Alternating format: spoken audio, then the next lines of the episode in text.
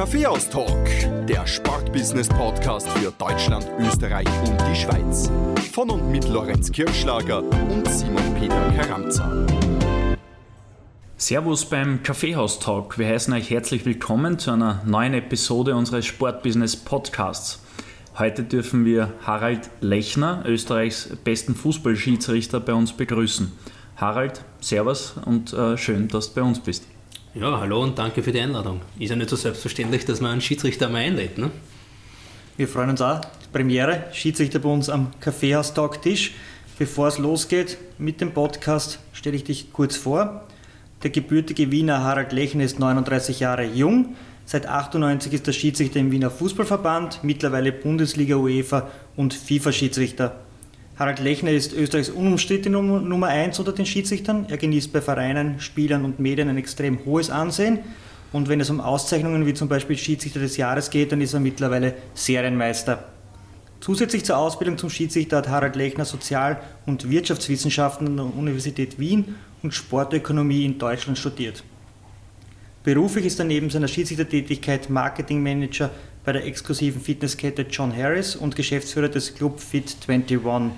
Privat ist Harald Lechner glücklich liiert mit seiner Freundin Katrin und stolzer Papa von Alina. Harry, du kennst den Kaffeeaustrag, hast uns im Vorfeld erzählt, dass du auch schon ein paar Episoden angehört hast. Äh, dafür möchten wir dich mit einem herrlichen Kaffee belohnen. Welchen dürfen wir da servieren? Dann würde ich bitte einen Cappuccino wählen. Da, siehst, sowas gefällt mir. Endlich wieder mal so ein halber der Italiener wie ich. Äh, viel Milch, wenig Kaffee oder einen, einen wenig, aber guten Kaffee. Äh, spricht da der Colina-Erbe aus dir? Nein, es ist einfach mir einfach der Espresso zu stark und ich sage aber nochmal danke für die Einladung und ich sage es ganz offen und ehrlich, mein erster Weg ist immer zu einem Kaffee in der Früh und darum passt einfach der Kaffeehaustag einfach perfekt heute für unser Gespräch. Perfekt formuliert. Starker Kaffee, äh, gutes Stichwort. Wir haben letzte Episode den Bodybuilder Alfred Neugebauer bei uns zu Gast gehabt. Der war von der Muskelmasse etwas anders gebaut als du, aber du wirkst auch sehr, sehr fit. Äh, wie oft trainiert man als Profischiedsrichter in Österreich?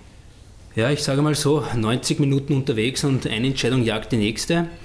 Ja, ein Schiedsrichter muss, sage ich mal, 12 bis 14 Kilometer laufen. Das ist aber nicht ein Dauerlauf, das sind kurze Sprints, Rückwärtslauf, Entscheidungen treffen, mit Fehlentscheidungen umgehen und wieder weiterlaufen.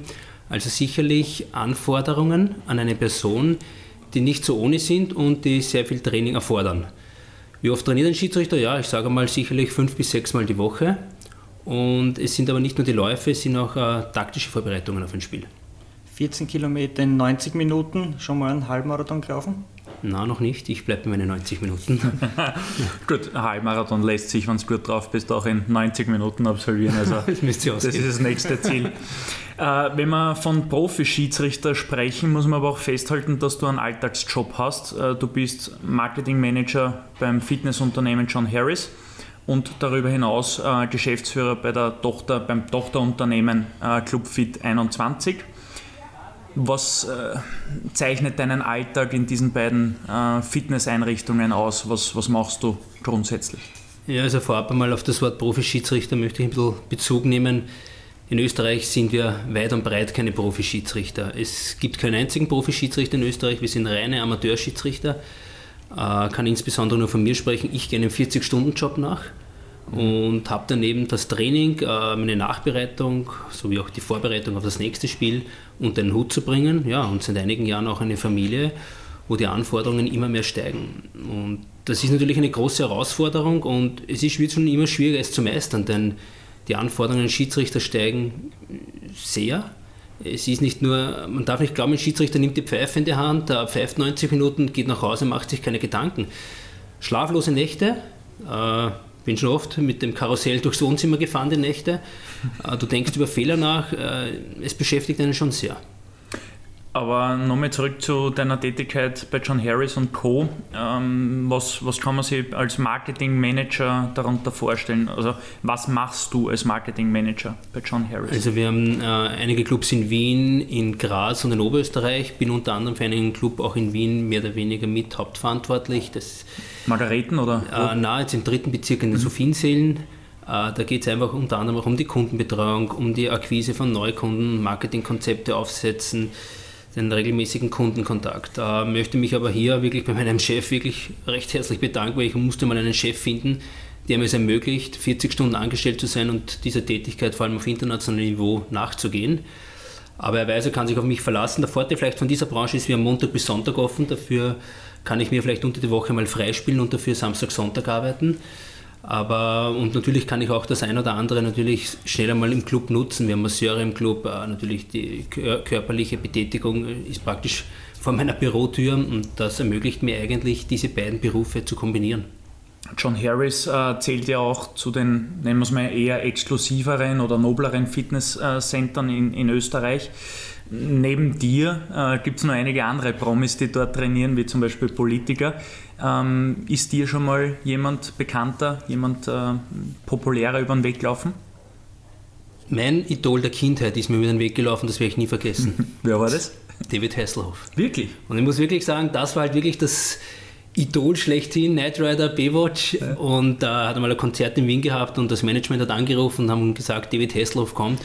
Und das war für mich eigentlich einer der prägendsten Momente und wirklich, das ist, ja, das war mein Vorbild der, der Kinder, vielleicht auch von euch zwei ist für jeden ein Begriff und ja, es war wirklich ein schöner und cooler Moment. Wobei da sitzt jetzt eh am richtigen Podcast-Tisch, wenn man so will, weil äh, Lorenz Arbeitgeber Admiral ähm, hat ja in den letzten ein, zwei Jahren auf David Hasselhoff als Testimonial vertraut, also wenn du die Nummer brauchst. Der Lorenz hat sicher irgendwo in der Firma abgespeichert. Was redet man mit David Hasselhoff? Ja, es ist schon einige Jahre her. Ich kann mich gar nicht mehr erinnern. Also ich habe eigentlich nicht viel gesprochen, aber ich, es gibt zu, ich habe ein Foto mit ihm gemacht, weil er einfach das Idol meiner Kindheit war. 40-Stunden-Job äh, bei John Harris, daneben die Schiedsrichterei. Äh, wie viel Urlaub musst du dir nehmen, um deine Leidenschaft im Schiedsrichtersein nachzugehen?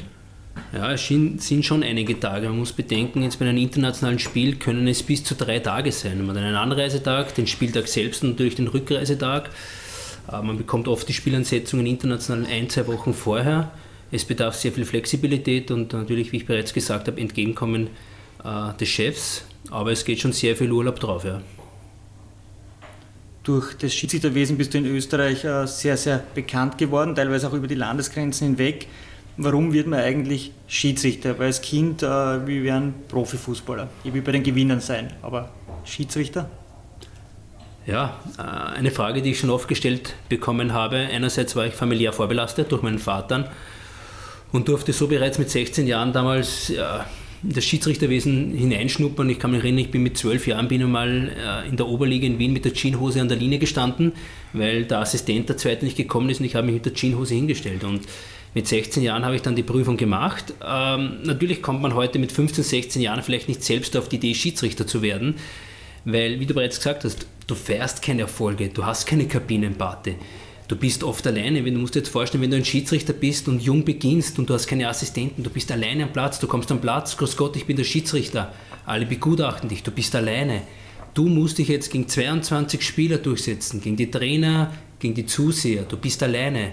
Du musst nachher wieder bei schlechten Spielen nach Hause gehen, nicht enttäuscht sein und du wirst keine Bate fern. Also wirklich interessante Momente. Möchte aber keine Sekunde missen und habe wirklich sehr viele interessante Leute kennengelernt und sehe aber auch sehr viele positive Seiten im Schiedsrichterwesen. Wie wird man Schiedsrichter? Grundsätzlich muss man mal eine theoretische Ausbildung machen, sozusagen die die Regelkenntnisse aneignen. Es gibt ähm, natürlich aufgeteilt über Österreich neun Landesverbände und man kann hier immer einen Anfängerlehrgang besuchen. Dieser beinhaltet die Regeln und einen ersten körperlichen Lauftest. Wenn du diese beiden Teile schaffst, dann hast du mal die Schiedsrichterausbildung abgeschlossen. Du hast das angesprochen, äh, Wiener Unterhaus. Wir waren alle drei schon mal auf einem äh, Spiel im Wiener Unterhaus. Der Ton ist dort äh, relativ rau, nicht nur von den Spielern, sondern vor allem auch von den Zuschauern. Und wenn du Schiedsrichter bist und einmal beginnst, musst du dich auch durch diese Mühlen durcharbeiten, sage ich mal, durch dieses Unterhaus gehen. Schon mal heimkommen damals und gedacht, du haust den Hut drauf, das tust du dann immer an. Hm, draufgehauen würde ich nicht sagen. Natürlich hat man sehr viele negative Erlebnisse, auch jetzt noch. Man erleidet Niederlagen, man trifft Fehlentscheidungen, konnte aber durch meinen Vater wirklich schon sehr viele Einblicke gewinnen, schon als kleiner Jugendlicher und habe bei meinen Vater auch gelernt, wie schön auch eine dritte Halbzeit sein kann, äh, äh, wie man da Menschen kennenlernen kann. Natürlich, diese ersten beiden Halbzeiten ist, der Fußballplatz ist ein außergewöhnlicher Ort.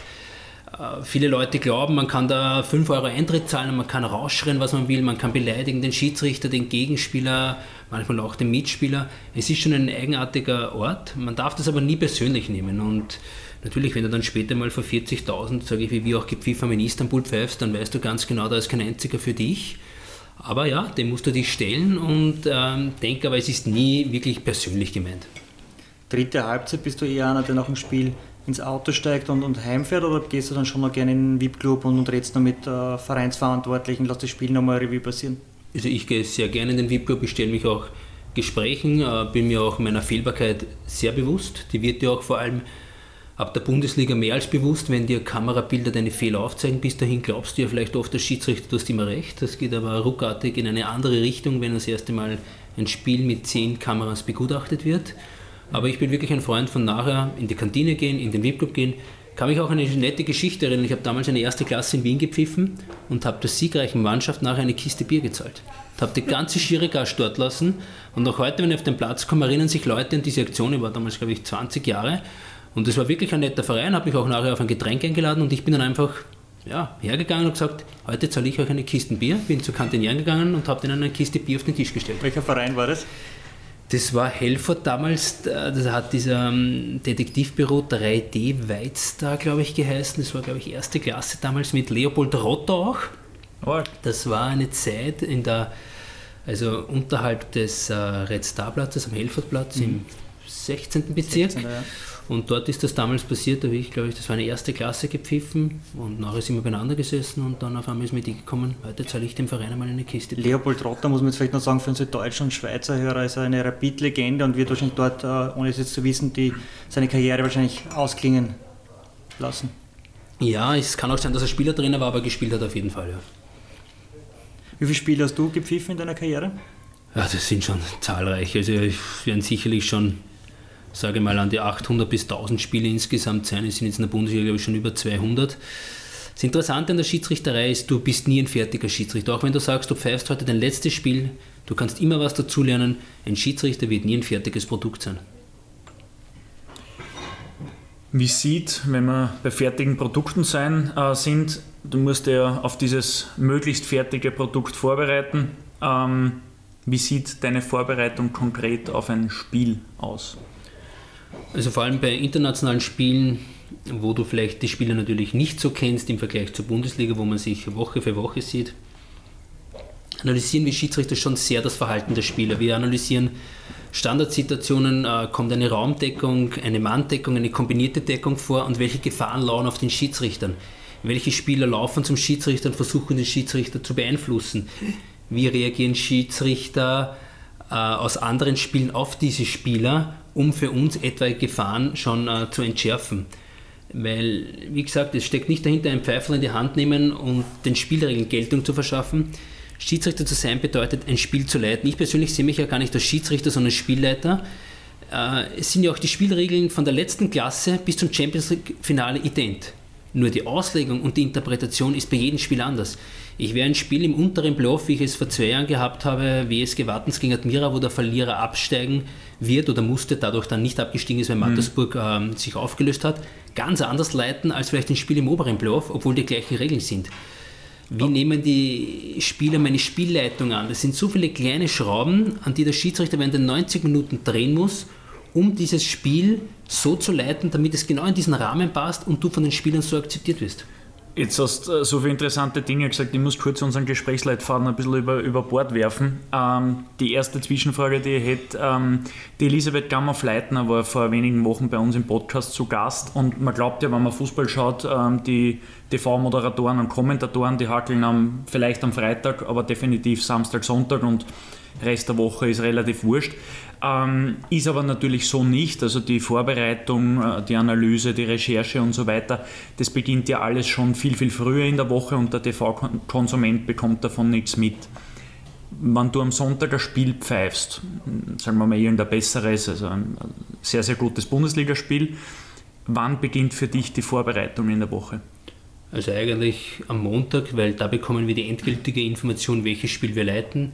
Dann beschäftigst du dich natürlich auch mit den Spielen, welche Spiele sind gesperrt, was ist in den letzten Spielen passiert. Also ich sehe es auch als Aufgabe, wenn ich kein Spiel habe am Wochenende, mir die heimische österreichische Fußball-Bundesliga anzusehen und mir einfach einen Überblick zu verschaffen, was ist passiert, was erwartet mich, was kann passieren. Also ich schaue jedes Wochenende meine eigene Liga.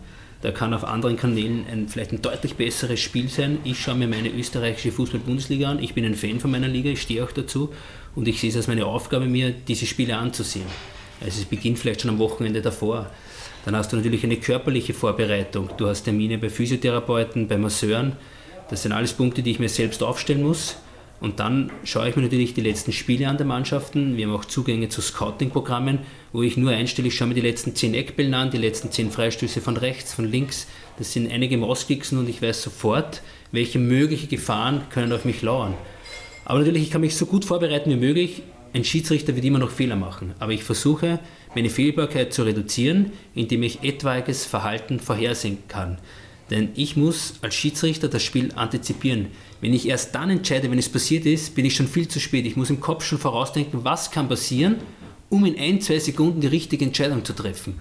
Und es ist der größte Fehler, was vielleicht Schiedsrichter am Beginn ihrer Karriere machen, nur zu reagieren. Das Wichtigste eines Schiedsrichters ist proaktiv zu agieren, Sachen zu verhindern, durch deine Kommunikation, durch deine verbale und nonverbale Kommunikation Sachen zu verhindern, dass ich dann nicht immer agieren muss. Ich will nicht 15 gelbe Karten haben. Ich bin stolz auch im Spiel, wenn ich Karten verhindern konnte und das Spiel vielleicht nur mit zwei, drei, vier gelben Karten leiten konnte. Das Zweite, was du vorher äh, angesprochen hast, was mich noch brennend interessieren würde, du hast erwähnt, du pfeifst ein Spiel im, im Abstiegskampf oder im, im, im, in der Qualifikationsrunde, wie es genau heißt, in der Bundesliga, anders als ein Spitzenspiel oder ein Spiel, wo es um weniger geht. Beschreibe ein bisschen, was genau anders ist. Was nehmen die Spieler an? Wie viel äh, in der Fachsprache der Schiedsrichterei Vorteilsspiel ist möglich? Mannschaften, die vielleicht im oberen Playoff wollen, viel mehr den Vorteil haben, weiterspielen, das Spiel flüssig zu halten. Wenn du vielleicht im unteren Playoff bist, ist vielleicht der Pfiff das angenehmere für die Mannschaft, um das Spiel zu beruhigen. Das sind so die Sachen, die du erkennen musst als Schiedsrichter. Welche Spielphilosophie nehmen die Spieler heute an? Oder welchen Moment gibt es, in dem du als Schiedsrichter deine Spielphilosophie ändern musst, weil es in dem Moment nicht mehr angenommen wird? Wir haben im Schiedsrichterwesen den Ausdruck einer Spieltemperatur. Jedes Spiel hat eine eigene Temperatur und die heißt es wirklich zu erkennen, einmal runterzudrosseln oder man kann sie auch einmal steigen lassen. Aber das sind die großen Künste des Schiedsrichters, das über die Jahre zu lernen, in sein Fachwissen zu integrieren und dann ein Spiel noch besser zu leiten als vielleicht vor fünf Jahren. Was sind die Kategorien am Spielfieberthermometer? Brandhaas, Saughalt oder äh, so wie das Spiel? Nein, es sind einfach die Spielertypen, ähm, die es vielleicht zulassen, das Spiel anders laufen zu lassen. Es sind Einflüsse, wenn es am Schluss geht, auch, wie steht es in den anderen Spielen. Das sind so ganz Kleinigkeiten, die dein Spiel beeinflussen können. Ich habe schon Spiele erlebt, wenn die mitbekommen, dass das Parallelspiel, was vielleicht eine direkte Auswirkung hätte, positiv für diese Mannschaft verläuft, verläuft das Spiel ganz anders, als wenn die, der Spielverlauf anders ist. Oder es ist auch der Spielverlauf in der Qualifikation zwischen dem Hin- und Rückspiel ja ganz was anderes. Und das sind so die Punkte, die du Schiedsrichter kennen musst, um zu wissen, wie ordne ich heute das Spiel ein, was kann ich heute zulassen und wo muss ich vielleicht die Leine etwas enger ziehen. Du hast in deiner Eingangsantwort auch erwähnt, dass du Spieler analysierst. Was oder wer waren die schwierigsten Spieler, mit denen du es je zu tun hattest, egal ob national oder international? Ja, ich sage mal, national war natürlich auch ein Ilcho Nowoski ein sehr interessanter Spieler, auf den sich der Schiedsrichter schon sehr vorbereiten musste. Ähm, das waren für mich schon Spielertypen. International, ja, es ist schon ein großer Unterschied, glaube ich. International hast du eher südländische Vereine oder Vereine aus dem Norden. Es ist eine andere Kultur. Ist es ein Rückspiel? Ist es ein Hinspiel? Ist es ein Knockout-Spiel? Ähm, ist es das letzte Gruppenphasenspiel vielleicht, wenn zum Beispiel die gelben Karten dann keine Auswirkung mehr haben, weil sie vielleicht dann aus der Gruppenphase ausscheiden? Und da entstehen immer Spielertypen, die für dich sehr interessant sind. Also ich durfte mit meinem Team jetzt schon alle Hauptstadtvereine von Istanbul pfeifen, Besiktas, mhm. Galatasaray, Fenerbahce und Başakşehir. Das ist schon was anderes. Also wir hatten ähm, Besiktas Istanbul gegen Wolverhampton Wanderers. Ja, da ticken die Uhren anders. Wir haben jetzt viel gehört von Spielvorbereitung von dir. Wie schaut die Spielanalyse danach aus? Also einerseits bekommen wir sofort nach dem Spiel äh, das Spiel auf einen USB-Stick mit der Mannschaft. Also wir bekommen das Spiel so, wie es im Fernsehen übertragen worden ist. Und zusätzlich habe ich noch äh, die Scouting-Kamera, die in jedem Stadion fix montiert ist, um mir meine Laufwege anzusehen. Einerseits habe ich die, die nahen Aufnahmen, um zu sehen, war es ein Foulvergehen oder nicht. Aber was für mich sehr interessant ist, ist eigentlich die Scouting-Kamera, wie war mein Laufverhalten.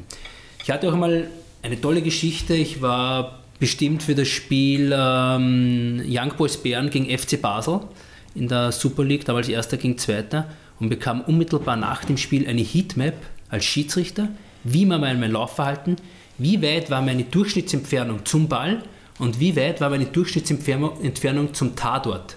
Und genau diese Werte, auch die Engländer arbeiten mit diesen Werten, wir in Österreich leider überhaupt nicht, wir haben noch nie solche Daten bekommen, haben Werte, die wirklich interessant sind. Wie weit bin ich vom Ort des Vergehens entfernt? Ein ganz entscheidender Moment für den Schiedsrichter. Ich kann auch zu nahe stehen. Das hört sich jetzt vielleicht für den Zuhörer blöd an, aber ich kann zu nahe stehen und die Gesamtsituation nicht einordnen. Ein Beispiel wäre, wenn ich eine sogenannte Torchancenverhinderung ahnden muss, muss ich auch den Weitblick haben, nicht die Brutalität des Fouls, sondern hat dieses Foul eine Torchance verhindert und musste das ganze Spielfeld im Blick haben. Und da bekam ich wirklich eine Heatmap nach dem Spiel, wo ich alle Entfernungen hatte, auch meine Sprints, in welche Richtungen war. Also das sind richtig coole Daten. Und vor allem in diesem Bereich versuche ich zu arbeiten. Denn Wahrnehmungsfehler werden immer passieren. Aber ich versuche vor allem, mein Laufverhalten zu analysieren. Hätte ich einen besseren Weg zum Ort des Vergehens finden können? Hätte ich einen kürzeren Weg gehen können? Und was wir auch machen ist, wir nehmen den Funkspruch auf. Wir legen den Funkspruch des Schiedsrichterteams auf das Spiel und genau wissen, wer hat was in welcher Situation gesagt. Man muss sich vorstellen, durch das Kommunikationsset bin ich auf einem Ohr äh, mit meinem Team verbunden. Wir haben hier auch ein angepasstes Ohrteil. Ich höre auf diesem Ohr nur die Kommunikation des Schiedsrichters mit dem Schiedsrichterassistenten im vierten und gegebenenfalls mit dem VR. Und nur auf dem rechten Ohr bekomme ich die Stadionakustik mit. Und auf dem linken Ohr ist es permanent, gibt es Zusagen von meinem Assistenten. Und da gibt es Momente, in dem Moment pfeife ich einen Elfmeter und genau in dem Moment sagt der Assistent, nein, sicher weiterspielen. Und dann grübelt es in dir. Und dieses Kommunikationstool, was wir da haben, praktisch die Kommunikation auf das Spiel hinterlegen, finde ich extrem interessant, um zu wissen, wer hat wann was gesagt oder wann hätte eigentlich einer etwas nicht sagen sollen. Das heißt, du analysierst nicht nur für dich selber, sondern du analysierst auch als äh, Team dann das Spiel. Also es ist am nächsten Tag bei uns immer in unserer WhatsApp-Gruppe, werden uns Videos zugespielt. Wie sind wir zu einer Entscheidung gekommen? Wie oft haben wir als Schiedsrichter Glück? Oder wie oft treffe ich als Schiedsrichter Entscheidungen, die ich erst im Fernsehen sehe und am Spielfeld, Spielfeld nur auf Bauchgefühl, Routine, Intuition geahndet habe? Hunderte Male. Also wenn ich als Schiedsrichter sage, ich pfeife nur das, was ich sehe, dann scheitere ich. Du musst so viel kleine Schrauben berücksichtigen. Wie fällt der Spieler? Passt das in das Gesamtbild? Ich kann nicht alles sehen. Hunderte Male schon vielleicht ein Foul gepfiffen, wo ich nur vom Ablauf erkennen konnte, da war was faul und nicht, weil ich es gesehen habe. Ich würde gerne mal zu der Heatmap-Retour. Die ist gang und gäbe in der Schweiz oder war das damals? Äh, ich habe es bei diesem Spiel bekommen und das war eine extrem große Hilfe und eine extrem interessante Sache einmal zu wissen, was ist meine Durchschnittsentfernung zum Ball und zum Tatort. Ich habe mich auch mit englischen Schiedsrichtern unterhalten, die bekommen das nach jedem Spiel und die versuchen genau diesen Wert, die Entfernung zum Tatort zu optimieren, zu verbessern und werden an diesen Wert noch gemessen. Also wäre auch in Österreich wünschenswert. Ja, nur da sind wir leider sehr weit entfernt davon, dass wir solche Daten bekommen, aber extrem hilfreich. Kostenfrage? Denke ich schon, ja. Es war nämlich interessant, ich hatte keinen GPS-Sensor, gar nichts. Ich war mit niemandem verkabelt. Ich bekam eines Tages, also zwei Tage danach, von der Swiss League dieses E-Mail und habe sofort die Daten bekommen. Und zur Halbzeitpause erfährst du auch, ob du jetzt äh, was gut gepfiffen hast oder schlecht gepfiffen Alles. hast? Ich habe auch, zu dem stehe ich, Sky Go drinnen in der Pause und sehe in der Bundesliga sofort, was war und was nicht. Oder ein Kollege schickte die Bilder. Aber ich habe absolut damit kein Problem, wenn ich gib und klar sehe, ich habe einen Fehler gemacht, da musst du drüber stehen. Aber neigst du dann innerlich vielleicht zu kompensieren? Also ich möchte jetzt äh, auf den Schiedsrichter Mark Klettenberg äh, eingehen, der vor kurzem äh, zugegeben hat im Finale, Champions League Finale sogar gewesen, 2016, äh, Fehlentscheidung in der ersten Halbzeit äh, nach, der nach dem Pausenpfiff bewusst kompensiert zu haben, weil er es eben in der Kabine erfahren hat, dass es ein Fehlpfiff war. Wie schaut das bei dir aus? Kannst du das komplett ausschalten? Eigentlich schon, ich kann jetzt nur von mir sprechen, weil wenn ich kompensiere, habe ich zwei Fehler gemacht und das ist eigentlich das Schlimmste. Und das Wichtigste Schiedsrichter ist es, für die Spieler berechenbar zu sein. Die Spieler sollen wissen, heute kommt der Lechner, den können wir vertrauen. Der beschäftigt sich damit mit all seinen Fehlern. Und das ist das Allerwichtigste, dass die Spieler wissen, international auch, wenn du im Tunnel drinnen stehst und die Spieler in die Augen schauen, die wissen alles über dich. So wie ich über sie weiß, weiß ich, dass sich internationale Mannschaften auf den Schiedsrichter auch vorbereiten. Die wissen ganz genau, was du für ein Typ bist. Und die loten dich die ersten 10 Minuten aus. Ich hatte das jetzt auch bei Lok Moskau gegen Galatasaray Istanbul, wo ein Babbel äh, sofort zu mir gekommen ist nach 20 Minuten und eine gelbe Karte gefordert hat und ich ihm mit der gelben Karte für ihn dieses Verhalten abgedreht habe. Und das ganz Wichtige an diesem war, eine gelbe Karte ist nicht nur eine gelbe Karte für den Spieler, sondern soll auch ein Signal für die restlichen Spieler sein. Und die Spieler probieren alles aus und gehen an die Grenze, um einen Schiedsrichter auszutesten. Aber ich bin ja nicht böse, ich würde es auch machen. Ich würde an die Grenzen gehen und schauen, was toleriert der Schiedsrichter. Sehr professionell passiert das, glaubst du, in der österreichischen Admiral-Bundesliga auch, dass sich die Spieler so vorbereiten auf einen Schiedsrichter? Kann ich nicht beurteilen, von ein, zwei Trainern, weil ich schon gesprochen habe, weiß ich es. Ähm, es ist eine ganz interessante Sache, weil ich sage, der Schiedsrichter 90 Minuten mächtig in seinen Entscheidungen. Es ist so aufgebaut, dass der Schiedsrichter einfach die mächtigste Person ist, die 90 Minuten. Ich vergleiche so oft, wenn der Lehrer sagt, ich habe einen Fünfer, ich muss mich setzen, habe ich das auch zu akzeptieren. Und so ist der Schiedsrichter mächtig in seinen Entscheidungen. Und ich finde den Schiedsrichter und das Regelwerk so zu können, dass ich einen Vorteil daraus bekommen kann, sehr wichtig. Ein Spieler muss nicht wissen, dass das Tor 7,32 Meter x 2,44 Meter ist. Aber die Grundregeln, wann gibt es kein Abseits, wie schaut es mit Torchancenverhinderung aus, das sind ganz wichtige Punkte, in meiner Meinung nach, die man wissen sollte, um vielleicht im Moment X einen Vorteil zu erlangen. Ich weiß auch zum Beispiel während der 90 Minuten immer im Kopf, welcher Spieler hat gelb. Das ist eine ganz eine wichtige Sache, Schiedsrichter. Ich muss nicht nachschauen. Normalerweise weiß ich vor jeder Mannschaft genau die Nummern, wer gelb hat. Wenn du Spielern, Mannschaften oder Trainern äh, Schulung geben müsstest und ihnen drei ganz schnelle Kniffe verraten würdest, wie sie sich vor jedem Match auf den Schiedsrichter nachhaltig und, und erfolgreich vorbereiten können? Was wären diese drei Kniffe, die jeder Spieler für sich in Eigenregie ganz, ganz schnell machen kann und die vielleicht dann einen großen Hebel haben fürs Spiel oder, oder für, für die, ich nenne es mal, Beziehung zwischen Spieler und dem Schiedsrichter? Also einerseits glaube ich mal ganz wichtig, kommt heute ein junger Schiedsrichter oder kommt ein routinierter Schiedsrichter? Kommt ein Schiedsrichter, der die Sprache der Spieler spricht? Und wie kann ich mit ihm reden? Ich bin ein Typ, mich sprechen die Spieler am Spielfeld mit Vornamen an und ich rede sie auch mit Vornamen an, aber jeder weiß genau seine Rolle. Jeder weiß, ich bin der Schiedsrichter, er ist der Spieler. Das wäre für mich ein ganz wichtiger Punkt. Und was hat er für eine Philosophie? Lässt er das Spiel laufen? Ist er eher kleinlich? Wie wirkt er? Reagiert er auf Kritik? Wie reagiert er auf Rudelbildungen? Wie geht er in brenzlichen Situationen um, wenn ihm Spieler umringen? Das sind für mich schon Punkte, die in einer Spielanalyse schon eine Beachtung finden sollten nicht nur den Gegner zu analysieren, sondern auch, ich sage mal, die dritte Mannschaft und das ist das Schiedsrichterteam. Und im Ausland sprechen sie dich auch mit dem Vornamen an? Hatte Oder ich bietest, schon bietest ihnen das Du-Wort an? Das es ja in, im Englischen nicht so gibt, aber... Also ich hatte mal eine Mannschaft aus England, alle Spieler wussten meinen Vornamen. Die sagen, du, hey Harold, what's up? Und habe mich dann auch erkundigt und die Mannschaft hat sich die letzten drei, also das Trainerteam, die letzten drei Bundesligaspiele von mir angesehen, die wichtigsten Szenen der Mannschaften gezeigt und die sind angehalten, den Schiedsrichter mit dem Vornamen anzusprechen. Natürlich kann es in der Stresssituation mal passieren, aber es ist eine andere Kommunikation, den Schiedsrichter, jetzt mit Vor- oder mit Nachnamen, das muss man jeder für sich, zu finden. Ich spreche die Spieler auch mit Namen an. Ich würde nie sagen, hey du. Natürlich im Ausland oft schwieriger, weil man die Spieler nicht so kennt, mhm. aber in Österreich spreche ich jeden Spieler, soweit ich ihn natürlich kenne, mit dem Namen an. Spielvorbereitung und Spielanalysen sind das eine. Ähm, Gibt es auch regelmäßige Schulungen und wenn ja, Wer leitet die? Ja, es gibt natürlich schon Schulungen, aber ich glaube, jeder Schiedsrichter muss sich die Schulungen oft auch selbst erarbeiten und wissen, wo muss er ansetzen.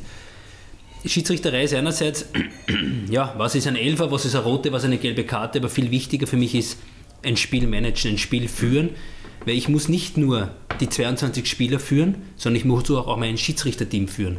Ich muss in meinem Team für gute Kommunikation sorgen, für gute Stimmung, denn ich als Schiedsrichter gewinne allein gar nichts. Ich gewinne und verliere nur mit meinem Team. Und es gibt Schulungen vom ÖFB, äh, die könnten natürlich viel intensiver sein und noch mehr, weil es gibt nach jeder Runde zahlreiche Vorkommnisse, die besprochen werden müssen. Bin aber ein absoluter Verfechter, immer nur Fehler aufzuzeigen. Ich möchte positive Punkte zeigen. Wo kann ich was lernen? Wo kann ich daraus wirklich Mehrwert schaffen, dass ein Schiedsrichter das vielleicht so gelöst hat?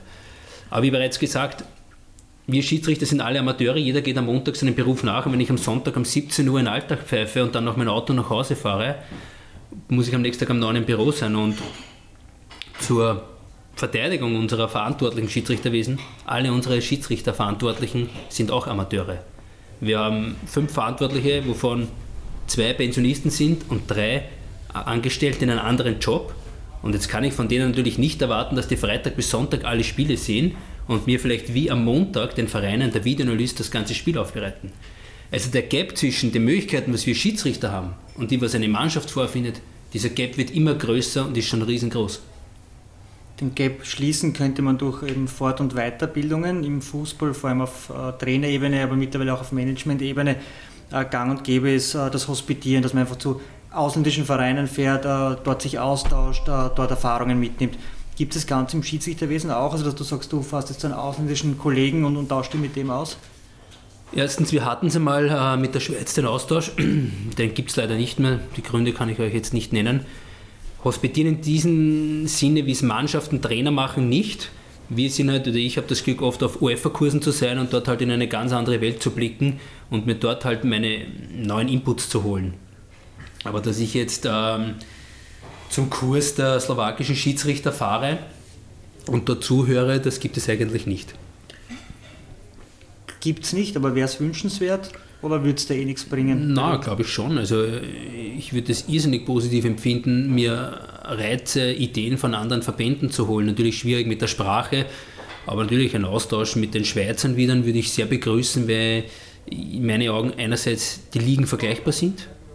Äh, die Schweiz bereits vor einen oder zwei Jahren den VR eingeführt haben, wie erst jetzt, wo wir sicherlich auch sehr viel lernen könnten.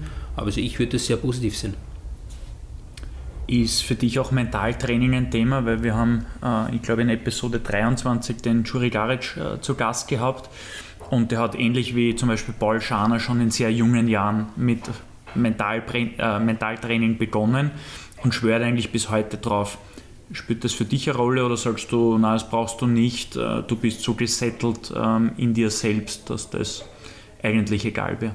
Ich gebe es zu, ich habe es nie probiert. Ähm, kann jetzt nicht sagen, ob es mir abgeht, vielleicht sollte man es probieren. Bin auch bereit, jetzt sage ich mal, mit meinen knapp 40 Jahren auch noch Neues zu lernen. Habe es aber nie probiert, hatte auch nie das Verlangen danach, aber ich kann schon, glaube ich, sehr viel Positives darin sehen und ja, vielleicht werde ich es mal versuchen.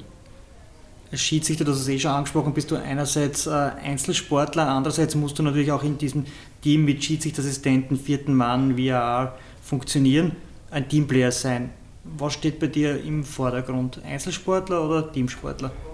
Das, das Team. Das ist klipp und klar.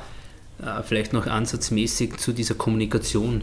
Man darf auch nicht vergessen, wenn dein Assistent dir etwas über das Headset sagt, ist es nicht nur die Tatsache, was er sagt, sondern wie es sagt. Ich kenne meine beiden Assistenten, Maximilian Kolbitsch und Andreas Heidenreich, in- und auswendig. Und ich hatte schon eine Situation, da konnte ich den Strafstoß nicht sehen und es hat mir einer der beiden Assistenten eingesagt. Und nur aufgrund der Stimmlage habe ich ihnen blind vertraut und einen Strafstoß gepfiffen, der eine immense Entscheidung ist. Aber das Wichtigste ist, und darum bin ich absolut nur für Teambildungen, dass ich immer mit den gleichen fahre und auch den vierten Offiziellen, den man oft unterschätzt, ja, der macht nur den Austausch, ist aber ein gleichwertiger äh, Mitglied des Teams. Extrem wichtig ist nämlich, wie sie es sagen. Wir erkennen aufgrund der Stimmlage, ob sie hundertprozentig sicher sind oder auch Zweifel haben. Und das sind so kleine Bruchteile von Sekunden, weil ich habe als Schiedsrichter eigentlich immer nur eine 50-50 Entscheidung. Ich kann etwas pfeifen oder nicht pfeifen. Eigentlich eine sehr große Wahrscheinlichkeit, etwas zu treffen, aber oft trifft man es trotzdem nicht. Aber es sind immer nur 50-50 Entscheidungen vorwiegend. Und da ist es so entscheidend, nämlich, wenn ich etwas einmal nicht sehe, wie es mir mein Teammitglied sagt müsste man eigentlich einmal eine Expected Decision äh, Statistik einführen, die, die Expect, Expected Goals. Ähm, wäre, glaube ich, auch recht interessant und wäre auf jeden Fall über 50 Prozent. Zur Kommunikation, da gibt es eine ganz gute Doku. Ich glaube, das war Euro 2008, Heim-Euro äh, von Österreich. Äh, englischer Schiedsrichter, Harald, hilf mir weiter. Howard Webb. Genau, da gibt es eine Doku, also wer das noch nicht gesehen hat, äh, unbedingt anschauen. Da sind sehr viele Funksprüche eben auch drin in dieser Doku und da sieht man dann, wie das funktioniert und auch äh, was da gesprochen wird in den 90 Minuten, äh, auch über das Wetter. Ja, das sind natürlich, äh, kommt einmal vor, dass du in so einem Spiel, wenn das Spiel gut läuft, einmal äh, etwas sagst, was nicht unbedingt das Spiel betrifft, aber ich sage schon, dass das überwiegend oder zu 99 Prozent natürlich nur Sachen sind, die das Spiel betreffen und ich da auch einer bin. Äh, es, es, herrscht auch einmal ein rauer Ton auf dem Kommunikationssetz. Also man darf nicht glauben, dass wir da immer Best Friends sind, unterschiedlicher Meinungen sind, äh, dass man den einen einmal ein bisschen schärfer angeht, aber wir wissen ganz genau, die 90 Minuten sind Ausnahmesituationen. Da kann es zu härteren Worten kommen, trotzdem gibt man sich nachher die Hand und ist wieder ein Kollege, aber die 90 Minuten können schon mal härter am Funk sein, also kannst du mir gern zuhören. Ja, darauf, darauf komme ich sehr gern, sehr gern zurück. Machen wir einen kurzen Schwenk äh, etwas weg vom Sportlichen hin zur Vermarktung. Also eigentlich ähm, zwei Themen, die du ja dein, de, deine ganze Woche über ausübst. Darf sich ein Schiedsrichter in Österreich auch selbst vermarkten? Also jetzt nicht am Trikot, äh, da hat der ÖFB die Hand drauf. Aber so privat kann man dich als Testimonial buchen. Du hast sehr, sehr fesche Brillen auf, vielleicht, äh, was nicht, Seen Wutscher oder Pearl oder keine Ahnung. Grundsätzlich, das geht schon, aber wie du bereits gesagt hast, am Trikot ist es fix vergeben über den Verband. Aber sonst sehe ich, ich bin kein Angestellter des ÖFBs, ich bin ein selbstständiger Schiedsrichter, somit kann ich mich selbst vermarkten, privat wie ich möchte. Also das hat schon Anfragen gegeben? Es hat schon Anfragen gegeben, ähm, habe auch schon am Überleg gehabt, ähm, war aber damals, sage ich, vielleicht auch noch nicht bereit dafür oder vielleicht auch getraut, das gebe ich zu. Jetzt bin ich offen für alles, wenn es zu einem Schiedsrichter passt, warum nicht? Was kann zu dir oder zu einem Schiedsrichter passen? Welche Branche? Ja, gute Frage. Überfragst du mich jetzt auch. Ich Mode, ich, Mode ist für mich ein sehr wichtiges Thema. Wohnen ist für mich sehr wichtig. Ich sage auch die Idee, was sie jetzt haben mit der Durchblicker im Zusammenhang mit mhm. VR, wirklich eine gelungene Aktion. Welche Firma hat damals bei dir angefragt?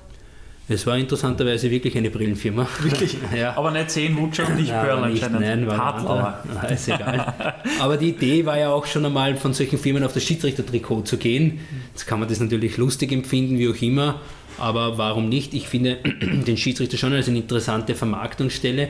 Natürlich hast du nicht diese Fans, dieses Polarisieren von, mit einem Spieler durch dick und dünn zu gehen. Der Schiedsrichter ist eine, eine einzigartige Figur, aber ich glaube vor allem bei den Kollegen aus Deutschland sieht man, wie die Firma Dekra das über die Jahre begleitet hat, dass das schon von Erfolg geprägt sein kann. Jetzt haben wir genannt Dekra, Butcher, Pearl, also bei uns darf man schon Werbung machen. Jetzt kannst du den Namen auch nennen von der Firma, die damals angefragt hat. es war ein kleiner Optiker, den was ich gekannt habe, mehr sage ich dazu nicht. Aber war da damals noch nicht so bereit dafür, das gebe ich zu, aber warum nicht? Also wenn der Optiker zuhört, äh, Harald Lechner wäre jetzt bereit und dann wird sein Name auch im Kaffeehaus-Talk genannt, versprochen.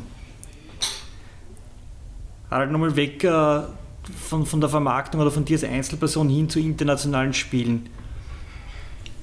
Siehst du deiner Karriere noch die Chance, bei einem Großereignis für Nationalmannschaften zu pfeifen? Jetzt steht die WM in Katar vor, den, äh, vor unserer Tür. In einem Jahr ist es soweit. Bist du mit dabei? Kann ich da klipp und klar beantworten mit Nein. Habe aber auch kein Problem damit. Ich muss das jetzt schon mal klar sagen, wenn wir auf einem Kurs von der UEFA sind, da sind nur mehr Profischiedsrichter in diesen obersten Ebenen. Da gibt es fast keine mehr, die sagen, so wie ich letzte Woche vom internationalen Spiel um 20 Uhr, 21 Uhr zurückkomme und am nächsten Tag um 8 Uhr im Büro sitze. Das gibt es nicht mehr. Wir haben Kontakt zu Spanien, Franzosen, aber auch kleine Länder, Slowaken, Ungarn, das sind alle Profischiedsrichter. Natürlich muss man sich jetzt die Frage stellen, will ich das annehmen und wie schauen die Vertragsbedingungen aus? Sind es immer nur ein, Jahr, ein Jahresverträge muss ich jedes Jahr mein Leibchen kämpfen und fürchten, was passiert danach?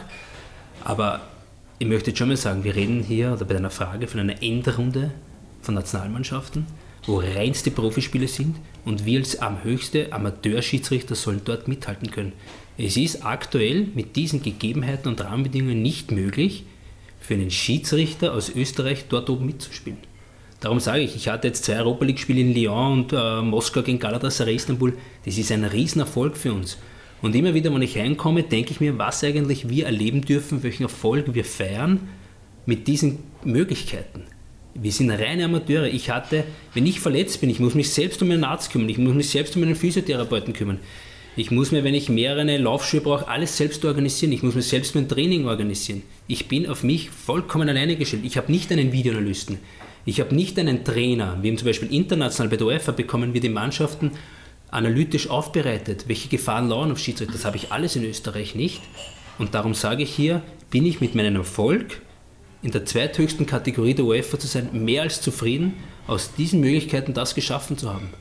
Ich durfte bei einer 21 Endrunde pfeifen, das war schon ein Riesenerfolg für mich und ich bin echt stolz auf mich und auf mein Team, sich jetzt über, über Jahre auf diesem Level halten zu können. Aber ich sehe mein tägliches Brot eigentlich in der heimischen Bundesliga. Von hier komme ich und hier möchte ich weiterhin einen guten Namen haben und möchte den Spielern zeigen, dass ich mich immer weiterentwickle, mit dem Fußball mitgehe, mit unseren Möglichkeiten. Aber ich möchte schon sagen, die Schiedsrichter sind die einzigen Amateure auf dem Spielfeld. Du kommst gerade von zwei internationalen Spielen. Was war dein Highlight dabei?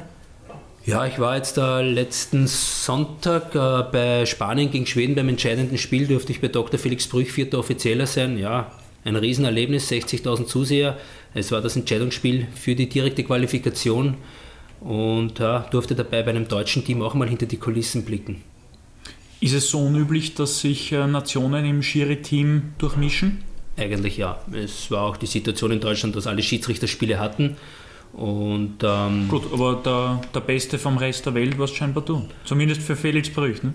Zumindest für ihn und für die FIFA durfte ich da mitfahren. Das war ein riesen Vertrauensvorsprung. Ich glaube, ich habe ihm auch gezeigt, dass ich alles dazu beigetragen habe, um ihn bestmöglich zu unterstützen.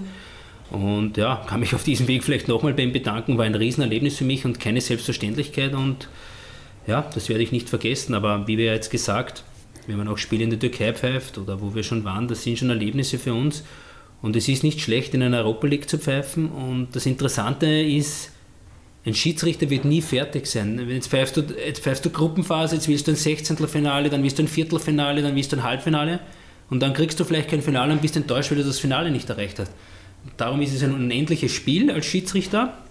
Aber ich bin absolut zufrieden, was ich erreicht habe bis jetzt. Gut, so geht es Fußballmannschaften aber auch. Die sind auch enttäuscht, wenn sie im Halbfinale rausfliegen. Ja. Richtig, ja diese Antwort. Diese Trauer eindeucht, zumindest als Spieler und Schiris. Ähm, Schiedsrichter werden ja in der Regel von der Heimmannschaft betreut. Gibt es da nationale und internationale Unterschiede?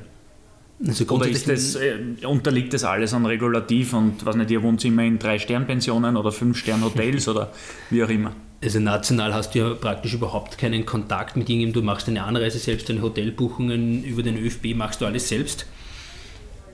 International wirst du vom Nationalverband betreut. Da gibt es einen sogenannten Schiedsrichterbetreuer, das nennt sich äh, Referee Liaison Officer, der dich vom Flughafen abholt, ins Hotel bringt, ins Stadion bringt, äh, mit dir Abendessen geht. Also mehr Kontakt hast du da. Du darfst natürlich mit keinem, äh, sowohl in Österreich als auch international, nicht im gleichen Hotel sein wie eine Mannschaft.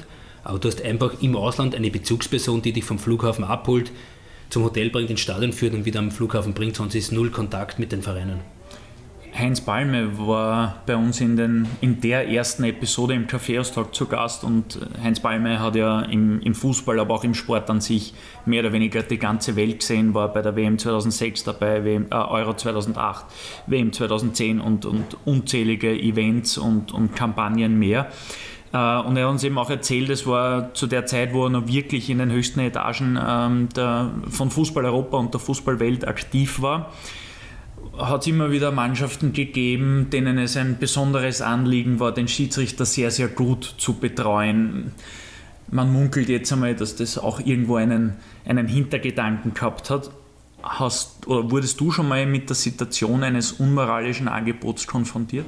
Noch nie. Ich habe auch noch nie nachher ein Mail bekommen von einem Fan oder so, man auch glücklicherweise vielleicht. Mhm. Aber ja, also es gibt, also ich kann sagen, ich habe das noch nie erlebt. Wäre auch noch nie irgendwo der Ansatz da gewesen, wie gesagt, du hast mit den meisten Vereinen null Kontakt. Also ich kann diese Frage klipp und klar mit Nein beantworten. Spielmanipulation, Wettmanipulation. Wir kennen die Geschichten vom Schiedsrichter Häuser aus, aus Deutschland. Gab es bei dir schon mal eine Anfrage von der, ich nenne es jetzt einmal groß umspannt Wettmafia, etwas äh, zu deichseln bei einem Spiel? Noch nie. Also ich habe das noch nie irgendwie erlebt oder konfrontiert. Ich habe nur, sage ich hoffentlich, das Buch von Dominik Tabor gelesen und hatte hier erstmal einen Einblick, wie sowas erfolgen kann, aber ich hatte noch nie Kontakt und werde es auch immer strikt ablehnen. Unterliegen auch dem Play-Fair-Code, äh, die bei uns auch immer wieder vortragen. Ein wichtiges Thema, aber ich hatte noch nie Kontakt. Play-Fair-Code für die Integrität im Sport in Österreich zuständig, waren bei uns auch äh, zu Gast, äh, Severin Moritzer und Günther Kaltenbrunner, Episode 17. 17, Simon, weiß es, wie aus der Pistole geschossen. Im März dieses Jahres hat äh, Oliver Trachter, ein Schiedsrichterkollege von dir, seinen Rücktritt bekannt gegeben. Und das hat er nicht gerade leise gemacht, sondern sehr lautstark mit viel Kritik am österreichischen Schiedsrichterwesen. Er hat da sehr viele Punkte genannt, dass man das große Ganze aus den Augen verloren hat, dass ein sehr großer psychischer Druck entsteht äh, in der Art, wie man die Schiedsrichter benotet. Wie ist deine Meinung zu der geäußerten Kritik? Ja, es gibt an jedem System Kritikpunkte. Der eine Punkt natürlich, es ist was richtig, dass du grundsätzlich oft nur durch schlechte Entscheidungen äh, punktemäßig verlieren kannst und natürlich durch richtige Entscheidungen punktemäßig nicht nach oben gehst, sondern nur auf dem Level bleibst. Das ist also vielleicht, vielleicht erklär kurz das, das Punktesystem, weil ich glaube, das ist noch ja, nicht allen ist, bekannt. Als Schiedsrichter wirst du natürlich in verschiedenen Punkten beurteilt. Wie waren deine Entscheidungen natürlich, waren die gelben und roten Karten richtig, wie war dein Laufverhalten, dein Umgang mit den Spielern, deine Persönlichkeit, wie hast du das Spiel geleitet. Und dann gibt es natürlich Abzugspunkte, eine nicht gegebene gelbe Karte, einen falschen Strafstoß, eine falsche rote Karte. Und wenn solche Punkte, die natürlich immer wieder vorkommen können, wirst du immer schlechter beurteilt. Äh, entscheide ich aber alles richtig, bleibe ich auf dem Level X und werde nicht, wenn man so sagen darf, abgegradet, sondern ich werde immer nur downgegradet, wenn ich einen Fehler mache. Ist es international auch so? Das ist überall das gleiche System. Ja, bevor Oliver das gesagt hat, haben wir eigentlich noch nie so viel Gedanken darüber gemacht, weil ich es einfach hinnehme für mich. Es ist aber ein bisschen was Wahres dahinter, dass es eigentlich immer nur ums Abziehen geht. Aber ja, so wird es zurzeit gelebt, das System. Äh, ob es da Änderungen gibt, kann ich nicht sagen. Kritik am System, ja. Man kann immer alles besser machen, man kann über die Grenzen blicken, wie es andere Länder machen. Es würde schon Ansatzpunkte geben, die man vielleicht verbessern könnte in der Führung der Schiedsrichter, in der Motivation, in der Spielanalyse. Für mich ist Schiedsrichterei nicht immer, ist die gelbe richtig, ist die rote richtig. Das ist natürlich schon sehr wichtig, auch für die Mannschaften. Aber wie leitet einer ein Spiel? Wie kommuniziert einer mit den Spielern? Warum steigt die Temperatur des Spiels? Was konnte ich machen, damit vielleicht diese Rudelbildung gar nicht entsteht? Das sind für mich eigentlich als Schiedsrichter die viel wichtigeren Sachen, nämlich diese sogenannten, sage ich mal, diese Soft Skills eines Schiedsrichters. Wenn du auch international unterwegs bist, zu wissen, welcher Spieler spricht welche Sprache, dass du mal den in dieser Sprache ansprichst, dann wieder den in Englisch. Das sind so kleine Punkte, die den Erfolg eines Schiedsrichters ausmachen und nicht immer nur, ist das Out richtig oder nicht. Hast du dich mit Oliver Trachter dann auch persönlich unterhalten nach seiner Kritik? Habe ich mich nicht unterhalten, haben äh, keinen Kontakt gehabt. Ja, wie bereits gesagt, es wird immer Kritikpunkte geben, auch in anderen Ländern äh, keimt immer wieder äh, Kritik auf. Äh, ich sage, wann ich einer bin, möchte ich es eigentlich jetzt angehen, wo ich selbst aktiv bin und sagen, welche Punkte könnte man verbessern. Aber auch schon wie erwähnt, wir sind Amateure und unsere Entscheidungsträger sind alle Amateure. Es ist kein einziger Entscheidungsträger, sage ich, der Entscheidungsträger, der sagt, wer pfeift welches Spiel, ist kein Angestellter vom ÖFB. Das ist ein reiner Amateur, der einem Beruf nachgeht, aber trotzdem entscheiden soll, wer pfeift Rapid gegen Salzburg. Apropos Kritik, äh, die hat in den vergangenen Monaten doch sehr intensiv auch den Video Assistant Referee in Österreich getroffen. Welche Schrauben habt ihr Schiedsrichter selber, um den VAR noch weiter zu verbessern? Ja, man muss mal, glaube ich, unterscheiden zwischen berechtigter Kritik und unberechtigter Kritik. Es gibt sicherlich Punkte, die der Fußballkonsument nicht versteht, wo wir aber laut Protokoll nicht eingreifen dürfen. Ein Beispiel wäre zum Beispiel, die klarste nicht gegebene gelb-rote Karte darf durch den Videoschiedsrichter nicht äh, korrigiert werden. Es ist leider so. Weil es keine rote ist. Ne? Genau. Das ist halt letztes Regulativ, dass es eben nur diese, kurz gesagt, diese vier Punkte gibt, jede klare rote, jede Strafstoßentscheidung, jeder, jedes Tor und der Weg zum Tor und ob jemand falsche die Karte bekommen hat. Weil wenn du jetzt die gelb-rote Karte, sagen wir, äh, einer VR Empfehlung unterwirfst, dann müsstest du auch die erste gelbe Karte überprüfen. Dann würde das Spiel ewig lang dauern und darum gibt es einfach Punkte, die unberechtigt kritisiert worden sind, aber es gab sicherlich einige Entscheidungen, die man nicht korrekt gelöst haben. Aber das ganz Schwierige ist, wie es so schön heißt, was ist ein klarer und offensichtlicher Fehler? Das ist ein lieber und netter Satz, sage ich, aber es ist klar und offensichtlich. Das ist, du wirst immer unterschiedliche Meinungen haben, weil Fußball ist keine Schwarz-Weiß-Sportart, wie im Tennis, der Ball ist draußen nicht. Wir haben Grauzonen, Graubereiche. Man kann über die TV-Bilder auch oft die Intensität eines Stoßens, eines Rempelns nicht messen. Und genau diese kleinen Punkte musst du das VR dem Schiedsrichter überlassen, weil er live im Spielfeld ist und vielleicht diese Intensität besser messen konnte als ich über die Bilder. Und dann kommt vielleicht noch hinzu, dass wir weniger Kamerabilder haben in Österreich und ich vieles gar nicht auflösen kann. Und dann musst du auch vom Bildschirm so weit sein, ich kann es nicht widerlegen, darum muss ich dem Schiedsrichter trauen, was aber vielleicht nicht ganz so für den Konsumenten verständlich ist. Aber es ist einfach nicht hundertprozentig falsch oder richtig, dass ich eingreifen kann. Wie viele Kameras sind bei österreichischen Spielen im Einsatz und wie viel, sagen wir mal, Deutschland? Es sind, sage ich mal, ungefähr, lass mich kurz zählen, 1, 2, 3, 4, 5, 6, sage ich mal, 8 Kameras und nur am Sonntag beim 17 Uhr Spiel haben wir eine Gegenkamera. Und gerade die Gegenkamera ist eine ganz entscheidende Kamera, die das ganze Spielgeschehen logischerweise von einer anderen Seite ganz anders erscheinen lässt. Oder wir hatten jetzt ein Spiel, da war ich Videoschiedsrichter bei Rapid gegen Lask, wo wir die, das Foul von Stojkovic zurückgenommen haben. Da hatten wir eine Hintertorkamera hoch über dem Tor. Eine hervorragende Kamera, war aber auch ein Glücksfall, weil es ein Sonntag 17 Uhr Spiel war. Oder die Kamerahöhen, man muss unterscheiden, die Kamerahöhe beim Rapidstadion und im Salzburgstadion ist ganz anders als bei Hartberg oder Lask weil die Stadion, die Tribünenhöhe nicht so hoch ist, so ist auch das Bild der 16 Meter Hochkamera ganz ein anderes als in kleinen Stadien im Vergleich zu größeren Stadien. Es sind auch so viele Kleinigkeiten, die das Leben eines Videoschiedsrichters erschweren und erleichtern, an was man vielleicht als Konsument gar nicht denkt. Wobei, bleiben wir gleich bei Last gegen Rapid. Also die Partie in Linz, ich glaube, da warst du nicht war Schiedsrichter. Du warst beim Heimspiel von Rapid, genau, vor, vor wenigen Wochen. VR. VR. Ja. Und es gab damals bei Last gegen Rapid, also beim ersten Saisonduell in der finalen Schlussphase, dieses Foul von Kelvin Arase an einem Linzer, ja. das ähm, scheinbar nicht einmal gecheckt wurde. Fehler oder absolut richtig? Es wurde, glaube ich, auch als Fehler zugegeben, nur es wird gecheckt. Also das kann ich schon jedem okay. sagen. Das, das, ist ein sogenannter Silent Check gewesen, was ich mich erinnern kann, weil das Spiel ja weitergelaufen ist. Das heißt, da, fehl, da fällt dem Konsumenten, dem Zuseher der Check gar nicht auf, weil bereits gecheckt wird, während der Ball noch im Spiel ist. Im Vergleich zu einer Situation, wo der Ball draußen ist und der Check erfolgt, dann gibt er der Schiedsrichter das Zeichen, bitte nicht das Spiel fortsetzen, dann fällt der Check eigentlich auf.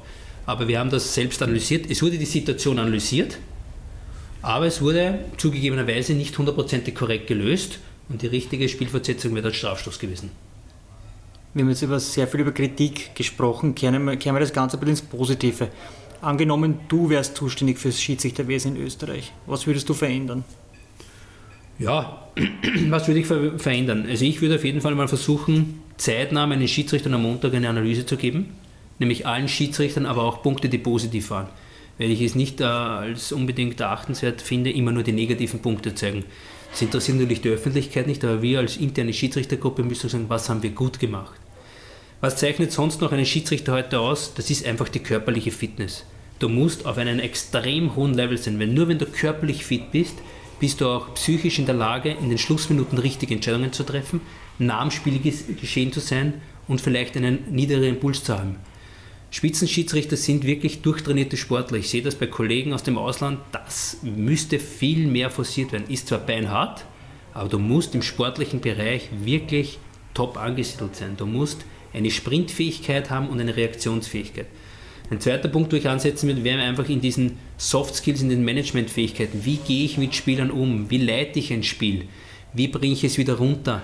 Wo, wo ist ein intelligenter Pfiff anzubringen? Wie, wie dicken die Mannschaften? Ich würde mir einen Trainer holen und versuchen zu arbeiten, wie arbeiten die Mannschaften? Das Blockverhalten vor Freistößen, vor dem Freistoß, wenn geblockt wird, aus einer Abseitsposition raus.